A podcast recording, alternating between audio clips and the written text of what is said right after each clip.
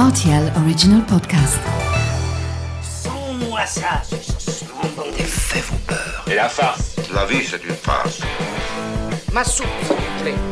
Ça tord les chocolates. Mon scarpe, mon germe-là Mais combien de fois je dois vous dire que c'est susceptible, l'aubergine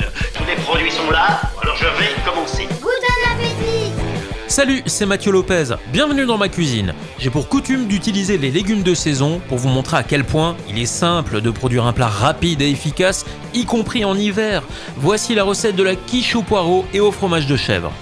Pour réaliser ce plat, vous aurez besoin d'un rouleau de pâte brisée épaisse, 6 tomates cerises, 50 centilitres de crème, 6 œufs, une bûchette de fromage de chèvre et un gros poireau.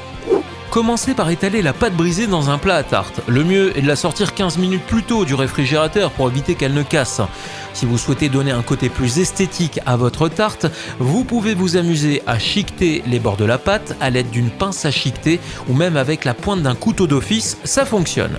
Vous faites revenir maintenant les morceaux de poireaux émincés dans une poêle avec un peu de beurre, puis vous salez et vous poivrez. Et lorsque les poireaux seront bien sués, vous pourrez les retirer du feu et couper chaque tomate cerise en deux, ainsi que plusieurs tranches de fromage de chèvre. On passe maintenant à la confection de l'appareil à flanc. En cassant 6 œufs dans un saladier, vous fouettez puis vous ajoutez la crème, le sel et le poivre. Vous piquez le fond de tarte à l'aide d'une fourchette et vous répartissez le poireau. Ajoutez enfin les tranches de fromage de chèvre et les tomates cerises en quinconce. Il est temps de verser l'appareil dans le plat très lentement, c'est important, avec une cuillère à soupe pour faire obstacle afin de ne pas désorganiser la garniture.